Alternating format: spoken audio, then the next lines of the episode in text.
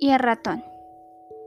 El león y el ratón es uno de los cuentos pertenecientes al libro de los valores, libro publicado en el 2002 bajo la editorial Casa del Tiempo y patrocinado por Mastercard como proyecto de educación y responsabilidad con la educación infantil.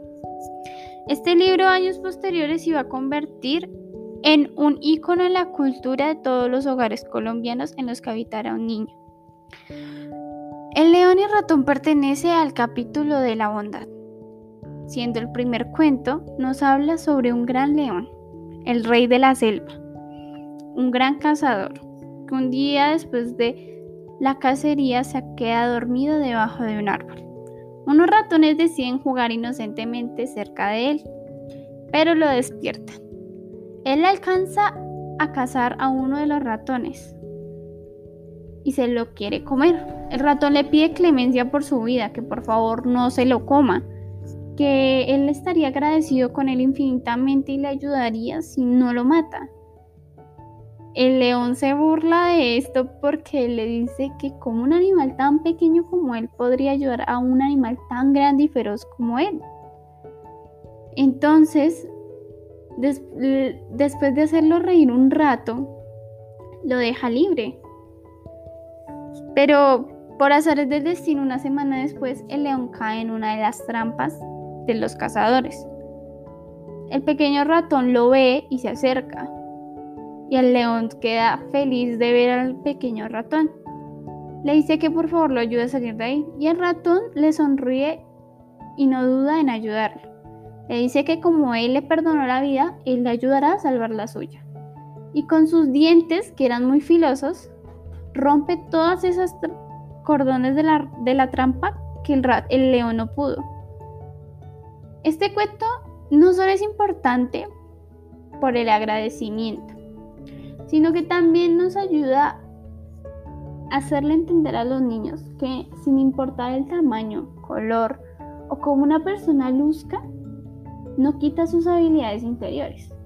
El ratón era muy pequeño y más, y más indefenso que el león, sin embargo pudo salvarlo.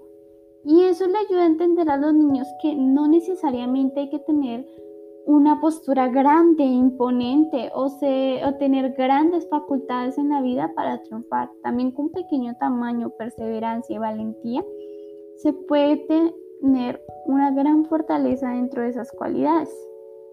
Además del agradecimiento, que es como todas las personas a nuestro alrededor son necesarias así no lo veamos.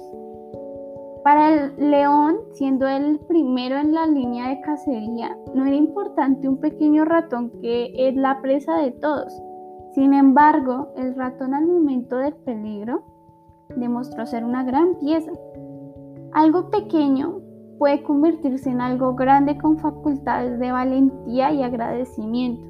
También esto nos puede enseñarle a los niños que es bueno ayudar a otros, sin importar qué tan malos sean, es importante ser una persona bondadosa, una persona humilde y leal. Porque esto de cierta forma siempre se va a retribuir y qué bueno enseñarle a los niños a ser empáticos, a ser niños que ayuden a otras personas sin importar las circunstancias. Porque eso no solo es bueno para ellos, sino bueno para el mundo. Que el mundo sepa que no está totalmente destrozado y podrido y sin ninguna esperanza, sino que cuando vean a nuestros niños con grandes valores formados se den cuenta que hay personitas muy especiales y únicas que quieren cambiar el mundo y que con pequeñas acciones como las del ratón pueden hacer grandes cambios en la vida, a ser más empáticos y también llegar a ser niños inspiradores que inspiren a otras personas a seguir ayudando, a seguir siendo bondadosas y sobre todo a seguir teniendo esa esencia humana que el mundo ha ido perdiendo por todo a su alrededor.